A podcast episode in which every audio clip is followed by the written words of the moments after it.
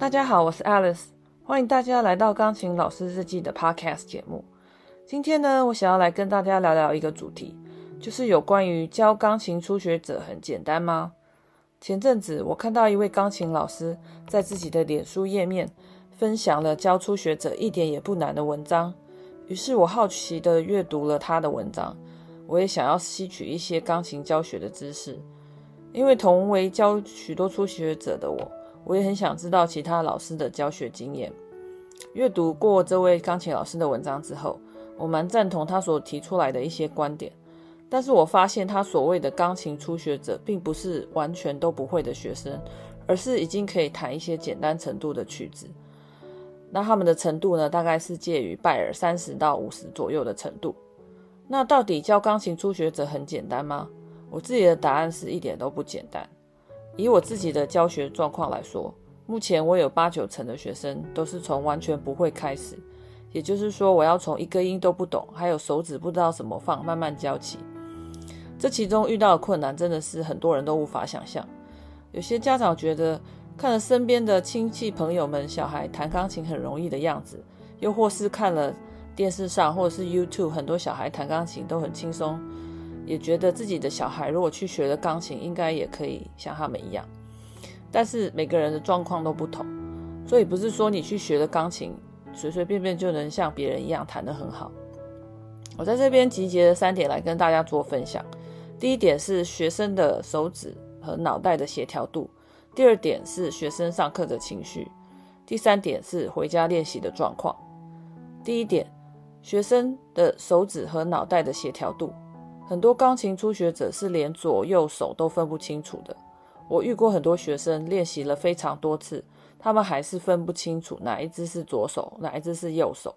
我知道他们回家都有练习，但是他们还是会常常搞错。除此之外，还有手指的部分。我们都知道钢琴的指法有五个，一二三四五。有些学生是无法很清楚的知道要要用哪一个手指。譬如说，有的时候我请学生用第二指。但是他们可能会错用手指，用到第一指，又或是用到其他的手指。他们可能知道要用第二指，但是脑的指令连不过去手指的神经，就会一直用错手指。我有一个学生，他常常弹错音，我请他先把正确的音找出来，找找到之后呢，他要用手指弹的时候，他又弹错了。这是什么原因呢？我觉得原因就出在他的手跟脑还没有完完全的连接起来。加上他一直看不准目标，所以一直弹错音。我还有一个学生的例子，就是他很聪明，读书方面都很好，数学、英文都非常好，但是他只要一弹钢琴就不行了。举例来说，他上课的时候，我先请他找到键钢琴键盘中央哆，也就是 Middle C 的位置，再请他把两个大拇指放上去，这个也就是我们所谓的中央哆 Middle C 的位置。等到他找到位置，把两个大拇指放上去之后，要开始弹的时候，他又无意识的把两只手移动，然后接着又找不到 middle C 的位置，所有的一切都要重来。还有一个学生是我们花了一个月的时间，他才分清楚谱上的 middle C 和 middle D 的分别，也就是中央哆跟 do 中央 Re，而且这还是他每个星期回家都有练习的状况之下。所以，其实很多学生在一开始学钢琴的时候，遇到很多手指协调性方面的问题，并没有大家想象中这么容易哦。再来就是呃，学生上课的情绪，大部分的钢琴初学者都是五六岁的小朋友，他们不会像大人一样，上课万一累了可以撑一下，随时都能遵照老师的指令，或是心情不好的时候，也会先暂时把情绪放在一边，把课上完再说。有些小孩上课会不留情面的爆发，他们的情绪是非常直接的。譬如说，我有一个呃幼稚园的学生，他来上钢琴之之前，不知道什么原因被家长骂了一顿。来上课之后，他的情绪爆发，又一直哭，不肯弹钢琴。我们根本没有办法上下去，最后只好请他回家安抚情绪。还有一个七岁的学生，他是属于完美主义者，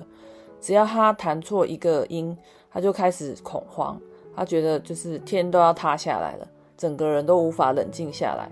所以没有办法再继续谈下去。我要花很多时间来安抚他。除了上述的情况之外，还有比较常见的就是小孩从学校放学去了安心班 （after school），再来上钢琴课的时候就已经很累了，一整天下来，上课的时候整个人无法专心，像是游魂一样，整个人都被掏空了。我相信我举出来的例子，很多钢琴老师应该都有经历过。最后一点，我想要跟大家分享的是，就是学生回家练习会遇到的状况。因为钢琴初学者在刚开始学钢琴的时候，必须要建立一个练琴的习惯，所以这个时候家长在这个部分扮演了非常重要的角色。但是其实我发现，呃，家长的态度很两极，有些家长会规定小孩一天要练很长的时间，也有些家长会放牛吃草，完全不管，有的时候甚至一个礼拜都没有练习都有可能。如果是一开始学钢琴就让小孩每天练习非常长的时间，像是两三个小时，